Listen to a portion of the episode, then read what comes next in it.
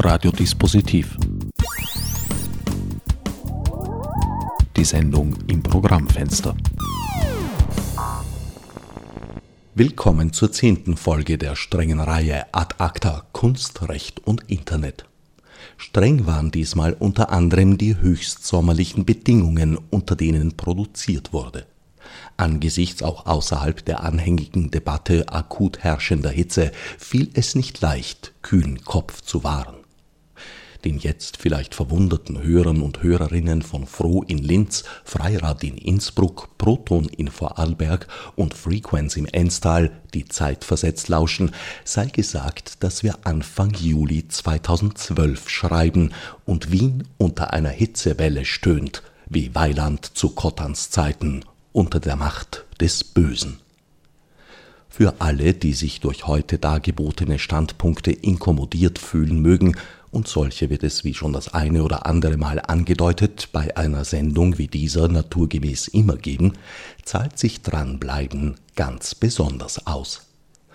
Zwar muss ich den kleinen Lizenzrechtsschabernack diesmal schuldig bleiben, bitte um Nachsicht. Temperaturbedingt fiel mir einfach nichts Cooles ein.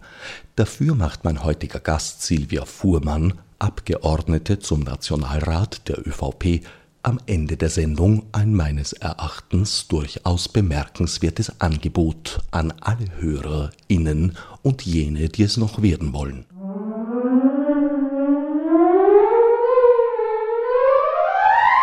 Frau Abgeordnete, in Ihrer Funktion als Mitglied des Kulturausschusses sind Sie sozusagen funktionsbedingt schon an der laufenden Debatte zum Themenkreis Kunst, Recht und Internet involviert. Wie nehmen Sie das wahr? Bemerkenswert ist die Initiative Kunst hat Recht. Äh, insofern bemerkenswert, weil diese Initiative es geschafft hat, sich gewaltig Gehör zu verschaffen. Und äh, die Debatte und auch deren Anliegen habe ich mit großer Aufmerksamkeit verfolgt. Einerseits als Kultursprecherin, andererseits aber auch als Konsumentin, weil ich glaube, gerade das Thema Urheberrecht beinhaltet die Herausforderung, die Interessen der Kulturschaffenden zum einen, aber auch der Konsumenten zum anderen unter einen Hut zu bringen. Und ähm, wenn man die Debatten jetzt verfolgt, hat man oft den Eindruck, es geht um ein Entweder-Oder. Entweder man ist für Schutz geistigen Eigentums oder man ist für die digitale Freiheit, also für die Freiheit im Internet. Und ich glaube, dass sich hier die Anliegen der Kulturschaffenden und die Interessen der Konsumenten nicht widersprechen. Also es geht nicht um ein Entweder-Oder, sondern es geht um ein sowohl als auch. Also ich glaube nicht, dass die Wahrung der digitalen Freiheit und der Schutz des Einzelnen ähm, dem Schutz geistigen Eigentums widersprechen. Und dies unter einen Hut zu bekommen und in Wahrheit der digitalen Revolution und den neuen Speichermedien auch im Urheberrecht gerecht zu werden, das ist die Aufgabe, die die Politik hat und hier sehe ich mich als Kultursprecherin äh, gefordert und ich denke, dass hier auch mit einem ähm, gemeinsamen Akt der Kulturministerin und der Justizministerin einiges auf die Wege gebracht gehört und in vielen kleinen Diskussionsrunden, ausgehend von einer Enquete, die der ÖVP-Club vor kurzem veranstaltet hat, wo es jetzt auch eine Broschüre dazu gibt, ähm, werden wir, glaube ich, gute Lösungen für anstehende Probleme finden. Ich denke, das Wichtigste in dem ganzen Prozess ist, auch zu sehen, dass der Schutz geistigen Eigentums und der, der, Schutz der Freiheit im Internet ein gebundenes Gefäß sind und dass es unsere Aufgabe ist, beides zu bewerkstelligen und zu gewährleisten. Und darum äh, arbeiten wir jetzt im politischen und parlamentarischen Prozess.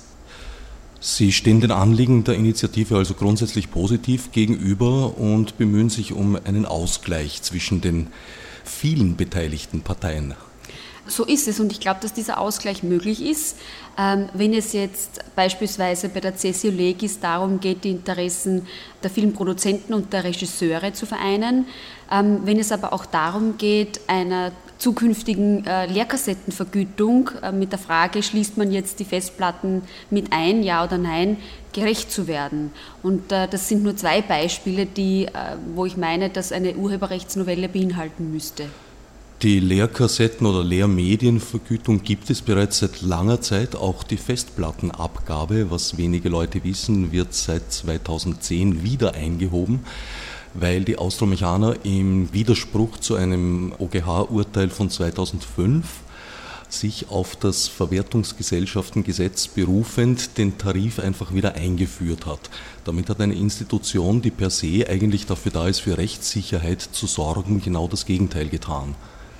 Also ich würde meinen, dass die Austromechaner sehr gute Arbeit leistet und in dem Fall nicht die Austromechaner zu verurteilen ist. Die haben einen Tarif vorgelegt, der ihrer Berechnung nach einzuheben wäre, würden die Festplatten ähm, mit einkalkuliert werden. Und der Handel ist hergegangen und erhebt diese Tarife ähm, und im Durchschnitt sind es Aufschläge von ca. 13 Euro ein. Somit ist auch automatisch das Argument, dass es den äh, Wettbewerb beeinträchtigen würde und dass es zu einer Reduzierung ähm, der, des Konsums und, und der, des Ankaufs der Geräte führen würde, sofort widerlegt. Weil das ist ja nicht der Fall.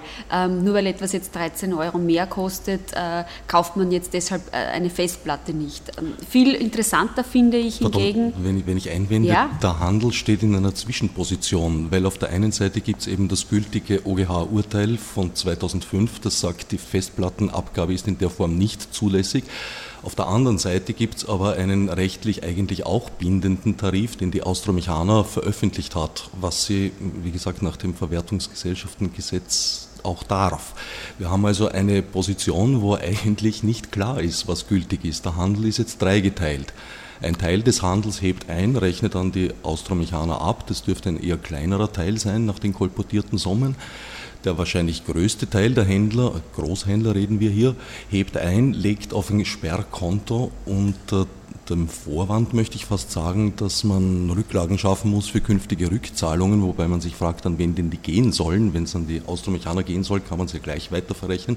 Wenn es an die Kunden gehen soll, stelle ich mir das schwierig vor, weil hier reden wir von den Privatkunden. Das sind Tausende über die Jahre. Und ein kleiner weiterer Teil des Handels hebt gar nicht ein, gibt auch nichts weiter, aber lukriert eben angesprochenen Preisvorteil. Na, das sind zwischen 10 und 20 Prozent pro Festplatte. Das ist nicht so wenig. Das stimmt. Ähm, vielleicht reden wir mal grundsätzlich über die Sinnhaftigkeit der Lehrmedienabgabe und ob eine Ausweitung auf Festplatten gerechtfertigt ist oder nicht, um auch den Hörern nicht zu verwirren. Ähm, meine persönliche Meinung ist, dass ähm, eine Lehrmedienvergütung ähm, auch den beiden Interessen eigentlich oder den, den beiden Adressaten ähm, zugutekommt, nämlich zum einen ähm, dem Konsumenten, der sich damit auch die Rechtssicherheit für Privatkopien sichert, das zum einen. Und es ist nun einmal so, dass Privatkopien heute nicht mehr auf Musikkassetten passieren, auch immer weniger auf äh, CDs.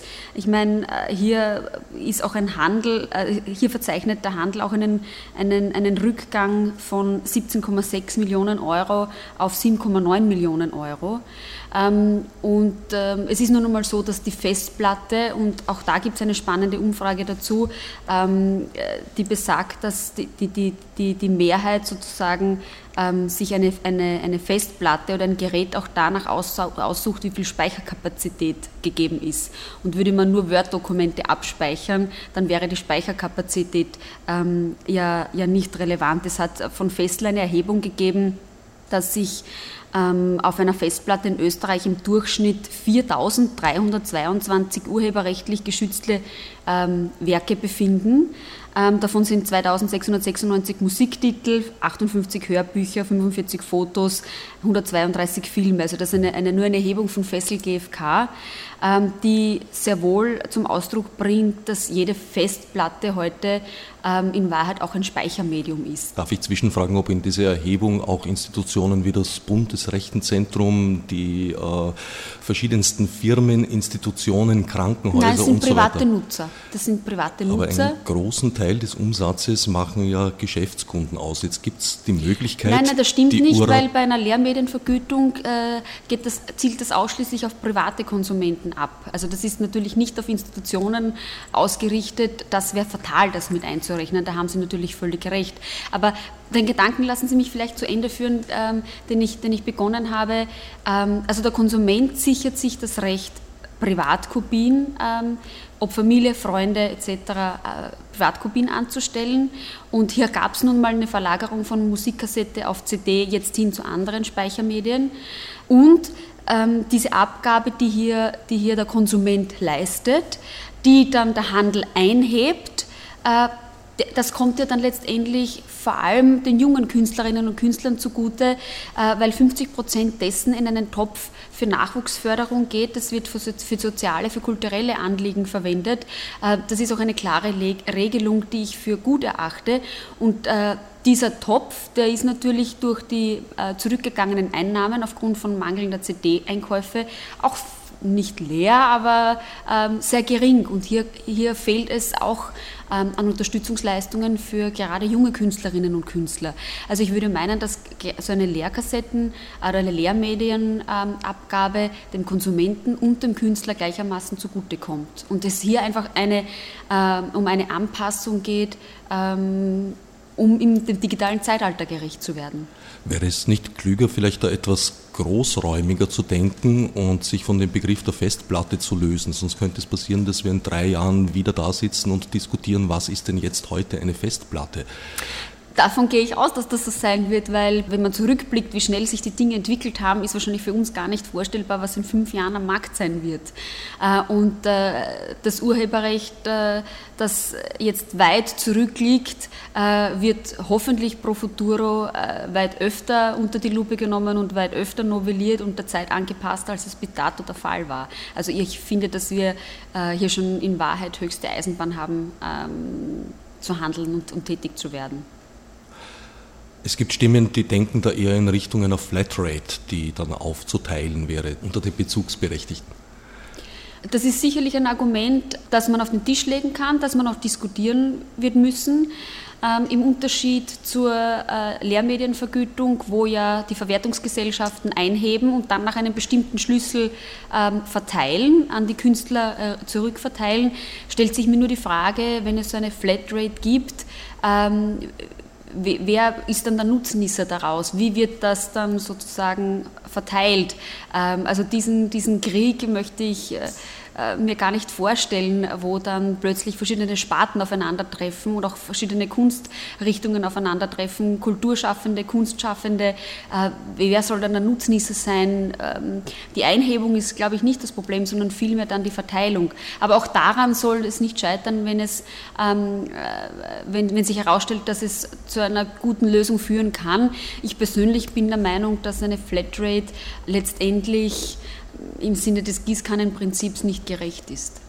Die Frage der Verteilung stellt sich allerdings bei den verschiedenen Lehrmedienvergütungen ganz genauso. Das ist richtig, aber das wurde ja ähm, bereits gelöst, indem es, einen, indem es einen bestimmten Schlüssel gibt, äh, nach dem verteilt wird. Nur hat man bei näherer Betrachtung den Eindruck, dass dieser Schlüssel oder sagen wir überhaupt das ganze Rechteverwertungssystem nicht dazu angetan ist, äh, zeitgenössische Künstler und Künstlerinnen adäquat zu ernähren. Also ich habe eher den Eindruck, dass die Top-Acts dieses Landes am Rande des Existenzminimums sich bewegen.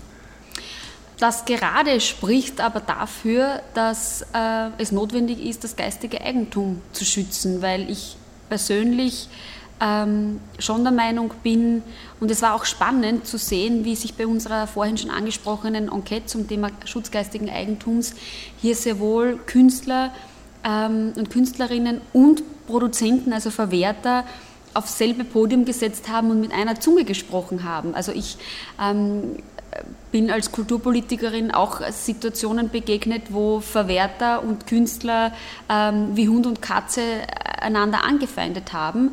Ähm, Gerade die Initiative Kunst hat Recht ähm, ist ein Signal und ein Zeichen dafür, dass hier die Anliegen der Künstler und die Anliegen der Verwerter dieselben sind und die sich ganz bewusst auch hier jetzt nicht auseinanderdividieren lassen möchten. Äh, und insofern ähm, werde ich das als Politikerin keinesfalls tun. Also ich glaube, dass das auch für die Kulturpolitik nicht nur ein wichtiges Signal ist, sondern auch äh, für weitere politische Verhandlungen sehr sinnbringend ist. Sie haben vor den Begriff der Privatkopie verwendet. Das war früher eigentlich auch nicht genau definiert, hat sich aber von selbst ergeben, einfach dadurch, dass man ja nur einen endlichen Personenkreis um sich hatte, dass es darum ging, damals ein physisches Produkt weiterzugeben, das sich auch nicht so leicht kopieren ließ, vor allem nicht in diesen Stückzahlen und Geschwindigkeiten, wie das heute der Fall ist. Wie würden Sie diesen Begriff im 21. Jahrhundert angesichts des Internets heute definieren? Die Privatkopie in dem Fall ist jetzt ein juristischer Begriff auch geworden. Ähm, Und äh, auch der Begriff Lehrmedien oder Lehrkassettenvergütung, den Sie vorher als nicht mehr zeitgemäß ähm, ähm, tituliert haben, wo ich Ihnen durchaus recht gebe. Also ich denke, äh, neue Wörter werden schnell erfunden, daran soll es nicht scheitern. Es geht ja eher darum, sinnvolle Maßnahmen in ein Gesetz zu schreiben. Und wie das dann heißt, äh, finde ich jetzt nicht relevant. Und mir geht es im Prinzip darum, und das kann ich nur äh, hundertmal betonen, dass ähm, ich auch den Konsumenten dafür ähm, oder davor bewahren möchte, kriminalisiert zu werden. Und ich glaube auch nicht, dass es die Aufgabe des Konsumenten ist, zu hinterfragen, darf ich jetzt was downloaden oder darf ich das nicht. Ähm, und äh, insofern ist auch der Ansatz sensibilisieren statt kriminalisieren, finde ich, der richtige. Äh, bin auch sehr skeptisch, was äh, diverse Warnmodelle betrifft. Internetsperren lehne ich ohnehin definitiv ab. Also ich glaube, dass hier der Konsument keinesfalls Aufgaben äh, mit einem Rucksack mit umgeschnallt bekommen werden darf oder dass hier nicht beim Konsumenten anzusetzen ist, sondern die Rechtslage muss eindeutig sein. Und ähm, das Kreative von ihrem äh, kreativen Schaffen auch leben möchten, ist ebenso ein legitimes Anliegen. Und wenn hier die Sorge besteht, dass aufgrund der Gratismentalität ähm, deren Existenz bedroht ist, dann nehme ich diese Sorge ernst. Und es muss jedem äh, Kreativen freistehen, ob er sagt, ich stelle mein Können ins Internet, äh, hoffe berühmt zu werden oder möchte einfach nur ähm, sozusagen mein, mein, mein schöpferisches Schaffen der Welt mitteilen oder und sieht das als Hobby oder zu sagen, okay, ich möchte eigentlich ähm, davon leben können und ähm, das davon leben können muss dann urheberrechtlich geschützt sein. In der Wahrnehmung vieler Konsumenten und Konsumentinnen wäre zum Beispiel Veröffentlichung eines Videoclips oder eines Musikstückes oder was auch immer, eines lizenzrechtlich geschützten Werkes auf Facebook durchaus noch als Privatkopie zu verstehen. Aus Sicht vieler anderer stellt sich das nicht so dar. Wie würden Sie sich das vorstellen? Also ich denke, wenn jemand ähm, selbst etwas über Facebook oder YouTube, äh, wie auch immer, ähm, publiziert und publik macht, ob das jetzt ein Gedicht, ein, ein, ein Lied ist, das sozusagen aufgrund eigener kreativer, schöpferischen Leistung entsteht, äh, und das dann publik macht, dann sei es jedem unbenommen. Das ist klar, aber ähm, wie geht es darum, wenn er über irgendein BitTorrent-Netzwerk sich Musik geholt hat oder von mir aus auch selber bezahlt hat, bei iTunes oder sonst irgendwo, sehr viel Konkurrenz haben sie im Moment leider nicht, und dann äh, seinen Facebook-Friends zur Verfügung stellt. Das kann ein Personenkreis von mehreren hundert beziehungsweise sogar mehreren tausend Personen sein. Wenn jemand sich etwas legal erworben hat, um es weiter zu nutzen und dafür die Rechte abgegolten sind, daraus dann ein neues Werk entsteht, das er unentgeltlich anderen verfügbar macht, dann ist das jedem sein Recht. Äh, und jeder, der sich das anhört, äh, tut ja dann auch nichts Kriminelles. Also das sehe ich jetzt nicht das Problem. Das große Problem sind in Wahrheit ähm, jene Unternehmen, die mit Urheberrechtsverletzungen versuchen, das große Geschäft zu machen. Die sitzen auch nicht in Österreich, die sitzen auch nicht in Europa, sondern die sind ganz woanders. Und ähm, da wird man auch mit österreichischer Gesetzeslage nicht Herr der Lage werden. Das ist mir auch ganz bewusst und ganz klar. Aber wozu wir als Politiker, finde ich, auch aufrufen müssen, ist ein Bewusstsein ähm, für Urheberrecht zu schaffen. Und es ist einfach die virtuelle Welt genauso so zu sehen wie die reale Welt, nämlich dass hier die Freiheit des einen dort aufhört, wo die Freiheit des anderen beginnt. Und äh, diese äh, Versprechungen, spürende Gratis-Mentalität ähm, besteht auch deshalb, weil vielfach die Gesetzeslage nicht gegeben ist, um Urheberrecht zu äh, exekutieren, beziehungsweise die Rechtsdurchsetzung fehlt. Ich würde zumindest noch einen zweiten Anlass und Ausgangspunkt sehen, weshalb die Einnahmen vieler Künstler stark zurückgegangen sind. Es sind nicht nur die gesunkenen Verkäufe von CDs oder anderen Datenträgern, sondern es ist auch die Situation, die vielleicht bei den Musikern am eklatantesten, am besten sichtbar ist.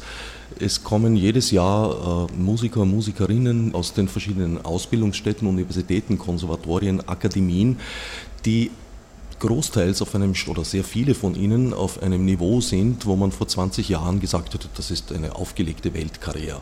Heute macht derselbe Künstler, dieselbe Künstlerin vielleicht eine CD, die gar nicht gescheit in den Vertrieb kommt, daher auch nicht verkauft werden kann.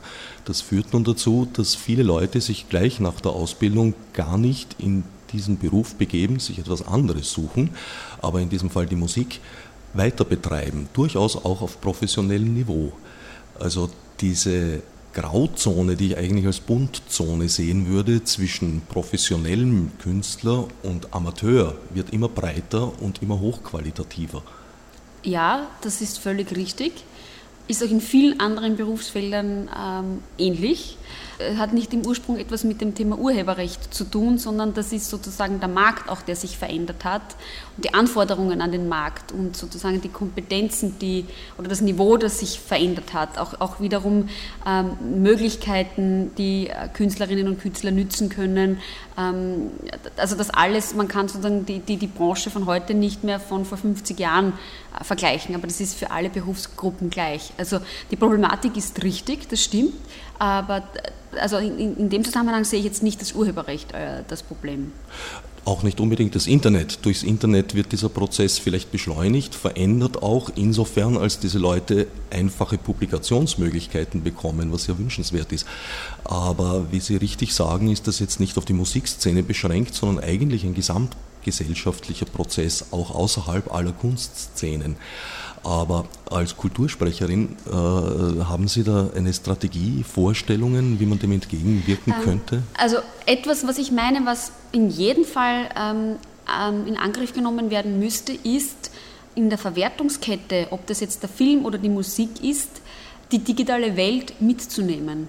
Kinofilme werden ausgewertet äh, nach Kinobesuchen.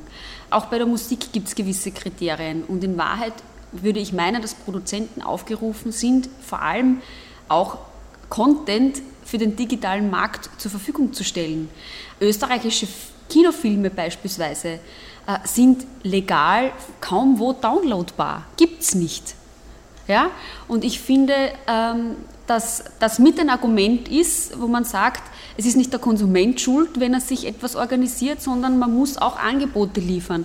Und äh, bei der Musik, glaube ich, ist sozusagen die, die, die, die Möglichkeit, das digital auf legalem Wege zu erlangen, wesentlich äh, breiter schon gegeben, als es bei Filmen der Fall ist. Aber in Wahrheit ist der Aufruf da, für den digitalen Markt in der Verwertungskette ähm, etwas anzubieten das dann der Konsument auch legal erwerben kann. Ich glaube, das würde auch zu einer anderen Kultur führen. Sie haben vorher als die großen Bösewichte, die Menschen bezeichnet oder die Institutionen, Firmen bezeichnet, die mit illegalen Inhalten große Geschäfte machen. Und wie Sie richtig gesagt haben, weichen die dann halt in Weltgegenden aus, wo sie nicht so gut belangbar sind. Jetzt habe ich den Eindruck, einerseits will man das Internet zum englischen Garten gestalten. Ich denke aber, dass die Chance, dass die Wüsten und Urwälder in den nächsten Jahrzehnten zum Verschwinden gebracht werden, eigentlich sehr gering ist. Meinem Vernehmen nach wäre ähm, das multilaterale Abkommen wie ACTA äh, auf völkerrechtlicher Basis ein Element gewesen oder ein Instrument gewesen mit dem Ziel, in Wahrheit illegale Raubkopien äh, einzudämmen ähm, und auch internationale Standards herzustellen, schon eine Maßnahme gewesen, ähm, wo ich meine, dass das Ziel das Richtige wäre. Ob jetzt das Abkommen bis auf Punkt und Beistrich richtig verhandelt war und wie es zustande gekommen ist, ob das geheim verhandelt wurde oder ob da alle Betroffenen mit eingebunden worden sind, ähm, sei dahingestellt. Also ich glaube, dass da im Prozess einiges auch sehr ungeschickt gelaufen ist. Aber dass es in Wahrheit ähm, so ein Abkommen braucht oder auch, dass das Ziel bis zum letzten Winkel dieser Erde, wenn es gelingt, heranzukommen und ähm, in Wahrheit Kriminalität in dem Bereich einzudämmen, dass das im Vordergrund stehen muss und dass es Instrumente geben muss, das möglich zu machen, das finde ich nach wie vor ein richtiges Anliegen. Ob das jetzt mit ACTA oder einem besser verhandelten Nachfolgeabkommen passiert, ähm, sei dahingestellt. Ich hoffe nur, dass es bald durchaus auch eine Lösung ähm, geben wird für die Problematik, ob illegale Raubkopien äh, oder, sonstige Dinge ähm, auch einzudämmen möglich zu machen. Meines Wissens steht da eine weitere Chance unter Anführungszeichen aus meiner Sicht für ACTA kurz bevor. Am 4. Juli soll es ja nochmal zur Abstimmung gelangen im EU-Parlament. Naja, dadurch, dass jetzt der EuGH auch prüft, äh, sozusagen, äh, ob dieses Abkommen mit anderen Gesetzesmaterien äh, vereinbar ist oder nicht, ähm, fürchte ich, dass es durchaus noch eine Zeit dauern kann, bis es hier zu einer Entscheidung kommt. Grundvoraussetzung ist für so ein Abkommen, dass es im Europaparlament beschlossen wird, dass es in den Nationalstaaten ratifiziert wird. Das heißt, es ist schon ein Prozess, ähm, der das Einverständnis vieler bedarf. Und äh, wenn es zu einer Überarbeitung dieses Abkommens äh, kommen würde, würde das bedeuten, dass die Unterzeichnerstaaten auch ein, ein, neues Abkommen formulieren, unterschreiben und müssten und dieser Prozess wieder von vorne beginnt. Ähm, also ich hoffe, dass das nicht auf die lange Bank geschoben wird, sondern dass es in irgendeiner Form bald ein Abkommen gibt und internationale Standards gibt, wo man auch den Kampf äh, gegen die Produktpiraterie vorantreibt. Ich glaube, das muss ähm, im Vordergrund stehen. Ob das jetzt ACTA heißt oder, oder anders, noch einmal, das ist nicht der entscheidende Punkt, weil ich auch sehr wohl wahrgenommen habe, dass mit ACTA sehr polarisiert worden ist, dass hier Sorgen der Bevölkerung auch wachgerüttelt wurden, teilweise mit populistischen Argumenten, wie ich meine. Trotzdem, man muss diese Sorgen ernst nehmen. Äh, weil auch hier äh, haben jene Firmen, die von Urheberrechtsverletzungen gut leben, ein Schäuflein dazu beigetragen, dass sich die Bevölkerung sorgt. Ähm, also das ist alles durchaus mit, ein bisschen mit, mit sensibel zu betrachten. Ähm, aber ich würde meinen, der Produktpiraterie gehört der Kampf angesagt und das möglichst rasch. Und hier ist auch die Europaebene gefordert durchaus auch Kritiker und Kritikerinnen, die über einen juristischen Hintergrund verfügen, werfen ACTA neben den schon angesprochenen Geheimverhandlungen auch vor, dass es sozusagen in der Absicherung seiner selbst, nämlich in der Unangreifbarkeit, sehr stark formuliert ist, dass es kaum je wieder auszuhebeln wäre, dass eigentlich gar keine Rechtsmittel dagegen zulässig wären. Auf der anderen Seite, auf der Ebene der Rechte, sehr weich formuliert ist und großen Interpretationsspielraum freiließe? Ich glaube, das Wichtigste äh, bei ACTA ist, in den Vordergrund zu stellen, und, und das sind meines Erachtens auch die wichtigsten Argumente für all jene, die sich Sorgen machen, dass hier der Überwachungsstaat plötzlich eintritt. Ja? Ähm, also im österreichischen Recht hätte sich gar nichts oder würde sich gar nichts verändern. Auch ähm, was den Schutz personenbezogener Daten betrifft, äh, also die Gefahr, Big Brother is watching you oder so, das ist ja, das ist ja alles nicht gegeben. Da, dazu würde, es würde zu keiner Veränderung im österreichischen oder im europäischen Recht kommen. Ähm, auf personenbezogene Daten äh, wird natürlich nicht äh, zugegriffen, die sind nicht berührt, da ist der Schutz natürlich gewährleistet. ACTA hätte auch ähm, keine Verschärfung der Haftung der Provider mit sich gezogen. Auch das ja eine umstrittene Diskussion. Auch Internetsperren, wie es in diesem berühmten Video ähm, hier dargestellt wurde, sind mit ACTA nicht vorgesehen und, und, und äh, würde ich auch niemals unterstützen. Ähm, und das Ziel ist es, Länder, in denen einfach Urheberrecht nicht geregelt ist, wo kein Schutz gegeben ist, so anzupassen, dass sie überhaupt einmal unseren Standards gerecht werden. Ja? Und äh, das, da ist gar nicht Europa äh, so betroffen, sondern das sind andere Kontinente, die hier nachzuziehen haben. Es ist derzeit zumindest noch das World Wide Web. Aber manchmal habe ich den Eindruck, dass da eben doch wieder so territoriale Grenzen eingezogen werden sollen, was durchaus möglich wäre. Nur dann haben wir kein World Wide Web, sondern ein National Closed Web. Also hier im Internet Grenzen zu ziehen, ist ja gar nicht möglich. Ja? Theoretisch schon, wie man an einigen Beispielen sieht. Also ein Freund von mir hat zwei Jahre in einem afrikanischen Land gelebt. Dort sind zwei internationale Provider tätig. Beide haben sie auf Wunsch der äh, dortigen Regierung, als Unruhen zu erwarten waren aufgrund eines äh, Jahrestages von Ausschreitungen, für drei Tage Twitter mal abgedreht. Genauso ist sehr wohl regelbar, dass äh, bestimmte YouTube-Videos, darunter leider auch der Trailer, den Harald Sicheritz für Kunst hat Recht gestaltet hat, für Besucherinnen aus Deutschland zum Beispiel, aber auch aus vielen anderen Ländern mit Hinweis auf eine GEMA-Verletzung nicht zugänglich ist. Also gehen tut das schon. Ja, es geht zum Beispiel auch, dass die Seite der Austromechaner, nur weil sie die Initiative Kunst hat Recht unterstützt, gehackt wird und lahmgelegt wird. Und finden Sie das in Ordnung? Also ich lehne das wirklich ab. Das ist auch kein demokratisches Mittel, um einen demokratischen Diskurs zu führen. Ich möchte das und jetzt sind wir in Österreich und nicht in einem Entwicklungsland. Ja? Ich möchte das nicht unbedingt gutheißen. Hier ging es um eine DOS, eine Denial of Service Attacke. Also gehackt kann man nicht sagen. Es wurde einfach der Server mit Anfragen so lange belastet, bis er in die Knie ging. Das Website der Austromechaner ist jetzt seit mittlerweile, glaube ich, zwei Monaten offline. Damit sind allerdings auch die gesamten Tarifveröffentlichungen schwer auffindbar. Es gibt glücklicherweise einen inoffiziellen Mirror. Ich glaube, er steht in Kuala Lumpur.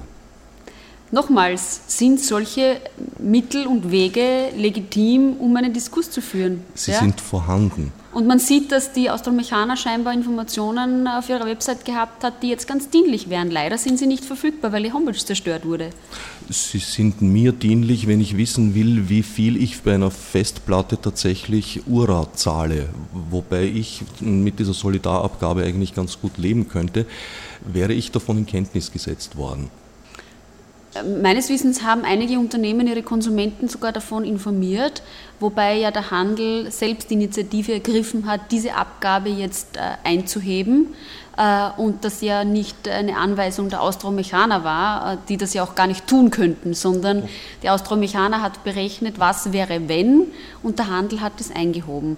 Das alles, wie Sie vorher schon gesagt haben, auf rechtlich nicht ausjudizierter und nicht gegebener Basis. Das ist alles noch luftleerer Raum. Naja, doch, die Autostromechaner hat eine klare Tatsache geschaffen, die rechtlich verbindlich ist. Nein, so ist das nicht. Nachdem, äh, Nachdem das Recht hier nicht, nicht eindeutig ist und das sozusagen auf Rechtswege noch nicht geklärt ist, ist das nicht der Fall. Man sitzt zwischen den Stühlen, aber wollen wir uns da jetzt nicht äh, festbeißen. Sie haben gerade einen Begriff vorher gebracht, nämlich die Haftung der Provider. Ist das nicht ein bisschen so, als würde man die ASFINAG dazu vergattern, dafür zu sorgen, dass die Mehrwertsteuer für Produkte, die auf Österreichs Autobahnen transportiert werden, äh, ordnungsgemäß abgeführt wird und für Güter, die auf der Schiene transportiert werden, die ÖBB? Man darf halt die Rolle der Provider äh, zum einen nicht überschätzen, zum einen auch nicht unterschätzen. Das heißt, die Verantwortung der Provider ist gegeben, aber ähm, die Frage, die sich jetzt stellt, ist, inwiefern kann man sie für den Content zur Verantwortung ziehen? Und wenn für einen gewissen Zeitraum, was zur Diskussion steht, Daten gespeichert werden, die dann per Richterbeschluss verfügbar gemacht werden äh, müssen, ist die Frage, ob das dem Provider zumutbar oder ist oder nicht. Im Gegensatz dazu steht die Tatsache, dass man Kriminalität im Internet kaum bekämpfen kann, wenn man nicht weiß, wer ist der Absender. Ähm, und äh, wie in so vielen Debatten steht hier zum einen die Freiheit äh, gegenüber der Sicherheit. Und auch hier geht es darum, ähm, nicht nur einen Kompromiss zu finden, sondern einen Weg zu finden, wie auf der einen Seite die Freiheit des Konsumenten geschützt ist, aber auch die Sicherheit des Konsumenten, ähm, weil beides kann einem so oder so betreffen. Ja? Und ich bin jedenfalls für den Schutz der Freiheit, aber das hat dann ein Ende, wenn ich das Gefühl habe, dass es zum Schutz der Anonymität ähm, von gewerbsmäßigen Rechtsbrechern ähm, verwechselt wird. Und ähm, Schutz der Freiheit hört einfach dort auf, wo Rechtsbrecher, Kriminelle im Internet geschützt werden.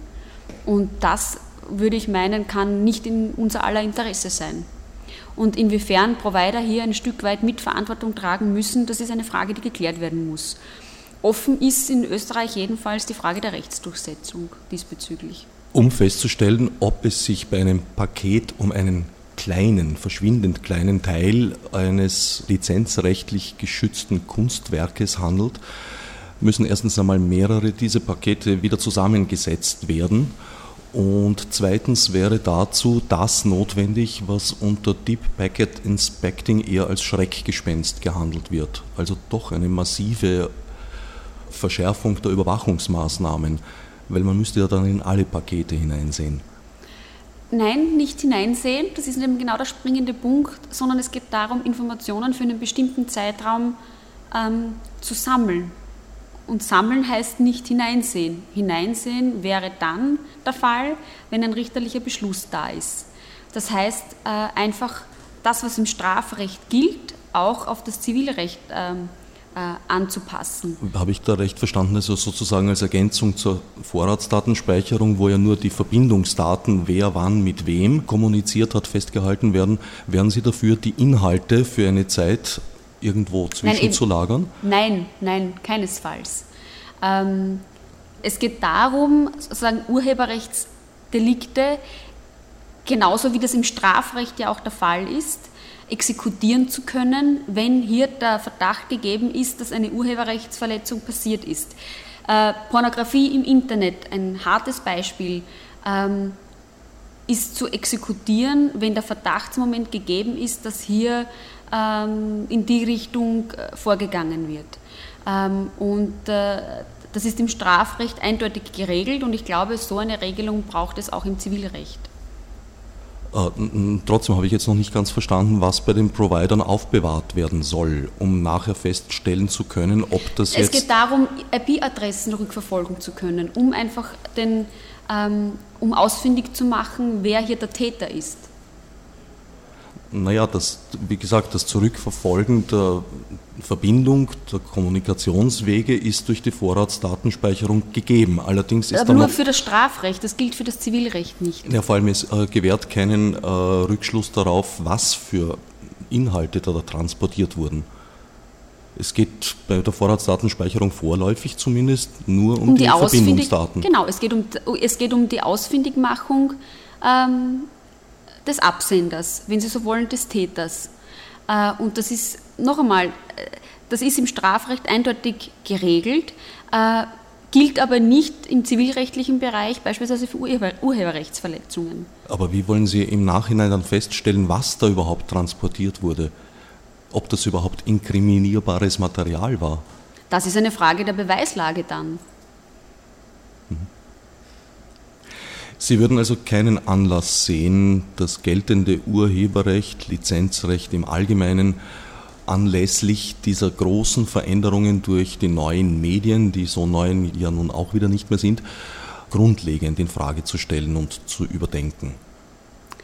Ich würde sogar sagen, dass es höchst an der Zeit ist, dass wir bestehende Rechtslagen überdenken und auch ändern im Sinne der Weiterentwicklung, weil einfach der Zugang zu neuen Speichermedien, die digitale Revolution auch dazu geführt hat, dass der Konsument vor anderen Voraussetzungen steht und auch der Künstler vor anderen Voraussetzungen steht und das befindet sich urheberrechtlich teilweise im luftleeren Raum. Das heißt, die Erschließung des Urheberrechts auf die digitale Welt ist in Wahrheit höchst notwendig.